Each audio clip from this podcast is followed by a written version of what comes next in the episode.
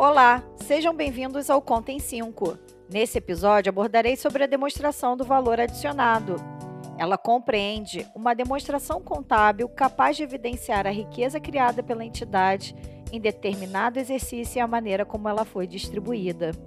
A distribuição de riqueza criada deve ser detalhada da seguinte maneira: pessoal e encargos, impostos, taxas e contribuições, juros e aluguéis, juros sobre o capital próprio e dividendos, lucros retidos ou prejuízos do exercício. A demonstração do valor adicionado está fundamentada em conceitos macroeconômicos e tem por finalidade apresentar a parcela de contribuição que a entidade tem na formação do PIB, Produto Interno Bruto.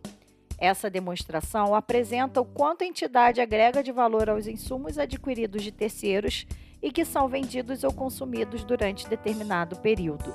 Para os investidores e outros usuários, a demonstração do valor adicionado proporciona o conhecimento de informações de natureza econômica e social, bem como fornece a possibilidade de melhor avaliação das atividades da entidade dentro da sociedade.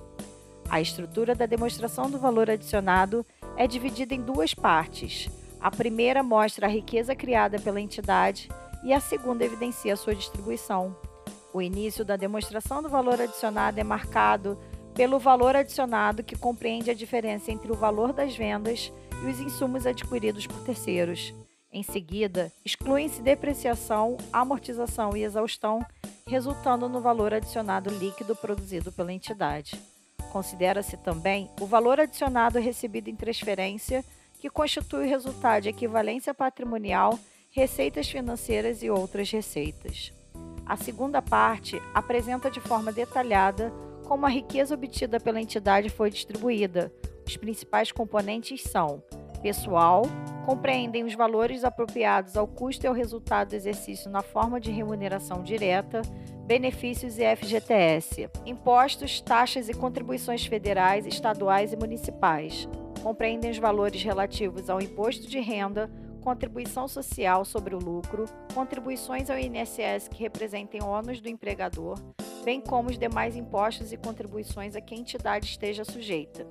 Remuneração de capitais de terceiros, valores relativos à remuneração atribuída aos sócios e acionistas.